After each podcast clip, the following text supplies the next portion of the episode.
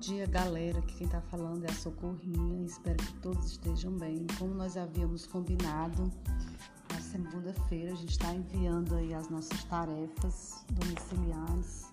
E lembrando que eu já dei uma olhada aí nas nossas provas, que eu reenviei novamente, expliquei. Ainda tem pessoas que não fizeram a prova, né? E aí tem pessoas também que fizeram pedi para colocar o nome completo e acabaram colocando foi o meu nome. Né? Não é o meu, é o de vocês, porque só o e-mail às vezes não dá para eu saber quem é. E aí eu coloquei também que seria só até amanhã, né?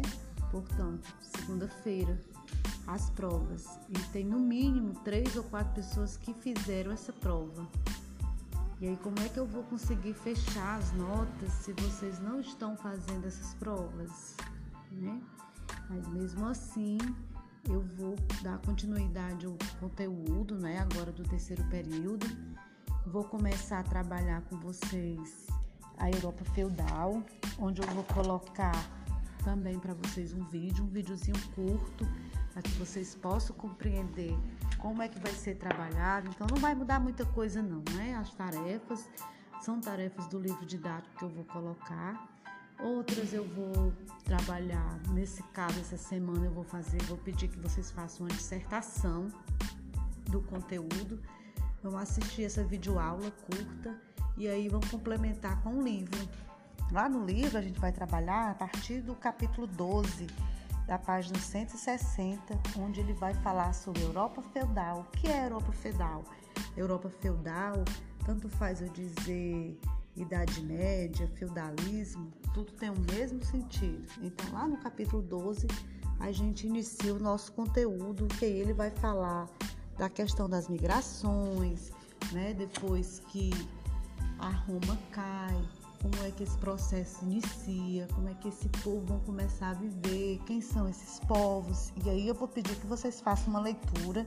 Sei que a maioria não gosta de fazer a leitura, mas para fazer a dissertação que eu vou pedir, vocês vão ter que dar uma lida, porque a videoaula é só para dar um norte mesmo, para vocês entenderem que ele faz resumidamente. Mas lá no livro nós sabemos que ele é um capítulo inteiro. Esse capítulo eu vou trabalhar ele em dois momentos, né? Primeiro seria essa parte da alta idade média e da baixa idade média, que é onde começa tudo sobre o conceito e preconceito da idade média, como é que ela acontece, né? Então, esse capítulo vai iniciar exatamente falando da periodização, da interpretação desse povo, quando começou, né? E aí também ele vai falar um pouquinho da divisão, o que seria uma alta idade média e o que seria a baixa idade média. Então a alta idade média é quando inicia, né? E a baixa ela vai se estender até o século XV. E ele vai mostrando como é que essa, esse período ele vai ser reconhecido como a idade das trevas. É como se tudo que aconteceu no período romano não existisse mais. E a idade das trevas é porque é tudo escuro, né? Dá essa impressão, trevas, coisa ruim. E aí é algo que vai ser manipulado pela questão religiosa. Então vamos lembrar daqueles aspectos que a gente sempre discute em sala de aula. Quais são os aspectos? O político, social, cultural, religioso. E esse aqui, o que vai é, se destacar mais vai ser o religioso, que vocês vão ver isso lá na frente do conteúdo, certo? E aí ele vai falar dessa sociedade, dessa cultura, das migrações, das invasões desses povos, quem começou. Aí ele vai continuando falando da organização social que começa pelos germanos, né? Vai se basear numa família, uma família tradicional, uma família de figura central que tem o poder germânico, né? Que é o primeiro povo, a aristocracia que vai mandar, como sempre, né? e vai influenciar muito na vida dessa população. E aí ele vai mostrando ao longo do conteúdo como foi feita essa organização administrativa, quem era que mandava. Aí ele vai falar um pouquinho do Carlos Magno, quem foi Carlos Magno, né? Ele foi muito importante para eles, auxiliou funcionários, os nobres. Então, para que uma sociedade ela seja constituída, ela vai ter sempre aquela pirâmide que a gente também sempre discute, né? Sempre estão lá os ricos e os pobres lá embaixo. Vocês lembram? Então, todo conteúdo de história, quando se fala em sociedade, vai estar sempre falando sobre essa divisão, quem vai mandar em quem, né? até chegar ao seu próprio renascimento. E aí vai falar também da fragmentação. O que seria fragmentação? A quebra, né? A quebra de alguns impérios que vão acontecendo, a divisão entre filhos e pai, a forma da insegurança que as pessoas têm de viver, o próprio enfraquecimento do poder que vai ser centralizado em outras mãos.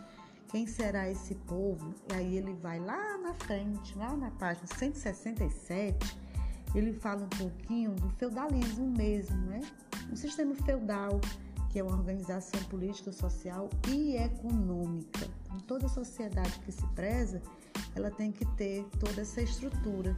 E aí ele vai explicar que ele é um sistema, o feudalismo é um sistema de organização econômica, social e político, na qual uma camada de guerreiros e especializados, né, vão, ser, vão ter os seus subordinados. E aí vai ser os senhores feudais. Vocês lembram muito bem disso, é porque às vezes vocês esquecem. Esse conteúdo ele é do sexto ano e aí ele fala no senhor feudal, nos vassalos, as características dessa, dessa divisão econômica, como ela se dá, né? E aí ele vai mostrando essa sociedade feudal toda em cima da nobreza, do clero, né? a, a igreja também tendo uma influência muito forte na vida desse povo, a forma como se trabalha, o grupo de, de trabalhadores, que aí tem toda uma divisão, a questão da religião, que vai perpetuar toda uma, uma, uma, forma de alienação, de alienar as pessoas. Então, tipo, um exemplo bem claro. Ah, eu nasci pobre, eu vou morrer pobre. Era uma forma de, das pessoas se contentarem com aquela situação, né? Situação de servidão. Quem era servo era para morrer servo, então não tinha como ter nada que separasse essa questão. Ricos sempre ricos, pobres sempre pobres. E aí ele vai fazendo essa divisão todinha. Como era dividida essa economia feudal, né? Uma economia dividida em campos abertos, que eram as terras, reservas senhoriais, que eram terras exclusivas do Senhor, os mansos servis, que eram terras divididas pelos servos e divididas nos lotes, como eles queriam, e aí entra na parte dos suceranos e os vassalos. Quem são esse povo? Não tão esquisito, né? Então, os suceranos e os vassalos, eles, durante o feudalismo, eram um poder político totalmente controlados pelo senhor feudal, detentores de terras, dos próprios feudos, né? exercendo autoridade administrativa, judicial, militar. Então, eram eles que mandavam tudo. E aí tinha essa divisão da troca desse trabalho que eles faziam, né? Os suceranos e os vassalos. Vocês vão ver isso muito claro na página 169, que é a parte da estrutura de trabalho servil, né? Tendo aí o senhor do feudo como o grande senhor. E aí também na página 170 ele vai fazer uma, uma relação. Como é essa relação de senhores e servos? Que, que eles faziam? Então, nessa relação de servidão, os servos não eram proprietários de terras em que trabalhavam, eles apenas as usavam tanto para produzir o próprio sustento, como para manter as outras duas ordens, né, que é a nobreza e o clero, que é quem manda. E aí essa relação envolvia uma série de obrigações. Aí ele vai dar três que são muito importantes. A corveia, que era a obrigação servil de trabalhar alguns dias da semana nas reservas do Senhor a talha, que era obrigação servil de entregar parte da produção agrícola ou pecuária do senhor para o senhor, e a banalidade, que era uma taxa devida ao senhor pela utilização de equipamentos e instalações de, de senhorio, celeiros e tudo. Ou seja, o servo ele não tinha direito a nada, ele trabalhava todo o tempo para estar tá sempre pagando ao senhor. Então não era um escravo, mas ele era um servo. Então, qual a diferença do escravo para o servo. O servo ele tinha uma certa liberdade, mas ele estava sempre preso à terra. Era uma forma que eles tinham de deixar a pessoa ali sendo sempre servindo, servindo ao Senhor. E aí vai haver uma descentralização. Aí esse poder ele vai estar todo contido nessa relação de poder e divisão de sociedade, certo? Então, gente, resumidamente, eu fiz esse resumozinho em 10 minutos e 26, só para vocês darem uma acompanhada na leitura do texto. Mas lá na, na nossa videoaula, ele vai explicando rápido para vocês terem uma noção de como ela acontece. E aí em seguida eu vou passar, tô botando aqui logo dizendo que vocês vão ter que fazer uma dissertação. Essa dissertação eu não vou querer assim quatro linhas, não. Valendo nota mesmo já para nossa nota do terceiro período. Então, cada tarefa que eu passar, ela vai ser uma nota, depois eu vou juntar. E aí, como vai ser a dissertação? Eu quero a introdução, eu quero o desenvolvimento e eu quero a conclusão. Capítulo inteiro. Isso aí vai dar no máximo uma folha, no máximo duas folhas, certo? E aí vão mandar para mim. Eu vou dar uma olhada. Por favor, faça uma letra legível, pode fotografar e enviar para mim pelo WhatsApp sem nenhum problema. Mas eu gostaria que vocês fizessem é, numa letra mais legível, porque que eu possa aumentar um pouquinho e dar uma lida para dar a nota. Então, de 0 a 10. Tudo que eu fizer agora, vocês vão ter obrigação de ler, né? O que eu estou dizendo aqui no livro, as coisas do livro, e vão ter que prestar bem atenção nessas gravações que eu estou fazendo, né? Chamada de pod, podcast, né? que aí eu já falei para vocês como era, então eu percebi que muitas pessoas não ouviram o recado que eu botei semana passada. E aí eu não vou ficar repetindo nada em grupo de jeito nenhum.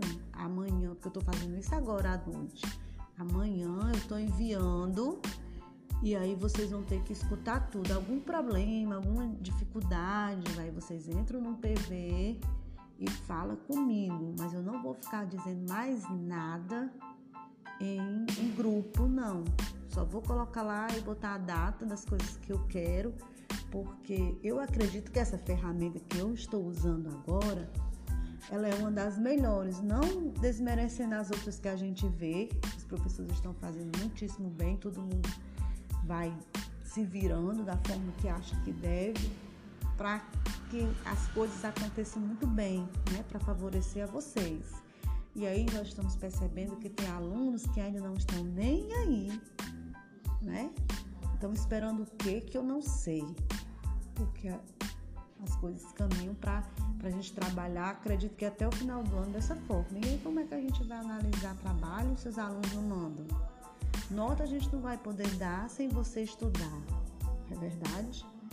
Então a gente vai ter que começar ter esse compromisso, não tem desculpa. Isso aqui você escuta a hora que você quiser, botou o fone no ouvido, escutou, ai não tem internet, isso aqui não, não existe essa história que não dá para usar com internet, dá para ouvir sim. Né? Porque eu já fiz o teste com todo, todo mundo que eu trabalho, na faculdade tá dando muitíssimo certo, lá na escola Padre José tá dando certo. Por que, que não vai dar certo com os alunos da João Carneiro? Vocês não são diferentes dos meus alunos, os outros alunos, todos são alunos. E aí a gente tem que se prontificar mesmo a fazer o trabalho da gente com compromisso, com responsabilidade. Não fiquem esperando que eu vá atrás, que eu não vou ficar correndo atrás de ninguém para dar nota, não. Eu vou enviar, vou pedir, vou cobrar, vou ser o máximo que eu puder, vou me doar também para vocês, como todos nós estamos fazendo, mas vocês também precisam fazer a parte de vocês.